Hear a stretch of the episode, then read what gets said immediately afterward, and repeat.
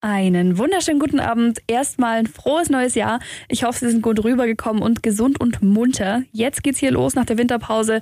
Heute ist der 12. Januar, das ist Ihr täglicher Nachrichten haben. Und heute geht's um die verpflichtenden FFP2-Masken in Bayern, die Biberacher Filmfestspiele und zwei Halunken, die jetzt dingfest gemacht worden sind.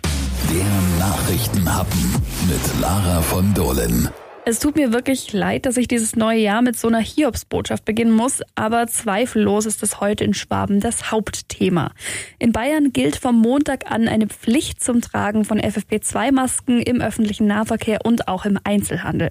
Das hat das Kabinett in München heute beschlossen. Das sagte Ministerpräsident Söder zur Begründung. Die normalen Community-Masken sind der Schutz des anderen. Die FFP2 ist auch der Schutz für sich selber. Die Verfügbarkeit im Handel ist ausreichend gewährleistet. Also es gibt keine Mangelware FFP2. FFP2. Im Gegenteil, das ist sogar deutlich im Überfluss zum Teil jedenfalls vorhanden. Es wirft trotzdem natürlich viele Fragen auf. Ist Söder jetzt eigentlich doch der Meinung, unsere Alltagsmasken hätten nichts gebracht? Und warum tragen wir sie dann auch schon ein Dreivierteljahr? Gibt es überhaupt genügend FFP2-Masken für alle? Er sagt ja. Aber vielleicht werden sie auch wieder knapp für die, die in Anführungszeichen sie wirklich brauchen. Also zum Beispiel Ärzte und Pfleger. Und wer bezahlt die Masken? Klaus Holleczek, der neue Gesundheitsminister von Bayern, sagt, man würde den Preis der Masken beobachten, aber einen Beitrag solle jeder leisten. Heißt übersetzt aber wohl, jeder bezahlt seine Masken selbst, außer die Preise steigen unverhältnismäßig an. Aber wo fängt diese Unverhältnismäßigkeit an? FFP2-Masken kosten so um die 2,50 Euro pro Stück, sind aber ja eigentlich Einmalprodukte. Inzwischen wird da schon Spielraum eingeräumt. Mehr als acht Stunden mit Pausen sollte eine FFP2-Maske aber nicht getragen werden. Das könnte für Pendler zum Beispiel richtig ins Geld gehen. Ich bin sehr gespannt, wie Söder das lösen wird, ohne den Rückhalt zu verlieren. Wir bleiben auf jeden Fall dran und Sie erfahren es dann bei mir.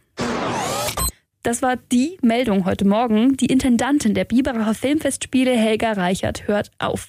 Dazu muss man wissen, sie hat die Intendanz vor zwei Jahren von ihrem Mann Adrian Kutte übernommen und der hat die Filmfestspiele vor über 40 Jahren ins Leben gerufen, groß gemacht und jahrzehntelang geführt. Seine Frau wollte das in seinem Sinne fortführen, da muss es aber ordentlich gekracht haben hinter den Kulissen. Der Verein spricht von Interessenskonflikten.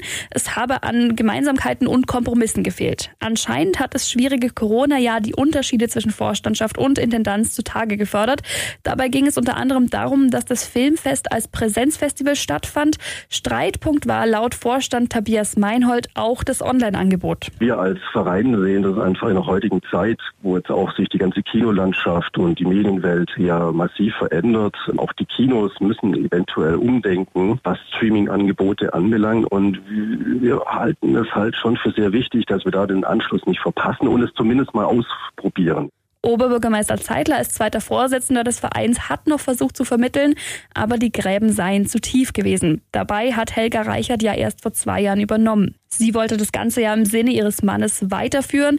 Das hat dem Verein aber nicht so richtig gepasst. Das sagt Helga Reichert dazu. Teile des Vorstands des Filmfestvereins und ich, wir sind einfach völlig unterschiedlicher Meinung, wie das Festival weiter organisiert wird und wie es inhaltlich ausgerichtet wird. Und das fühlte sich jetzt monatelang ganz furchtbar an. Aber Adrian Kutter und ich, wir sind uns einig, dass es entweder ein aus unserer Sicht richtig gutes Festival gibt, so wie Adrian es begründet und ganz erfolgreich durchgeführt hat und wie ich es weitergeführt geführt habe. Und wenn das nicht möglich ist, dann muss der Verein seine eigenen Wege gehen. Der Verein bedauert in seinem Schreiben das Ende der Zusammenarbeit.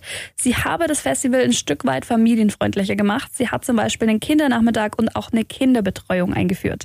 Jetzt soll die Stelle neu besetzt werden. Der Verein bereitet das wohl auch schon vor. Die Filmfestspiele sollen auf jeden Fall auch in diesem Jahr stattfinden.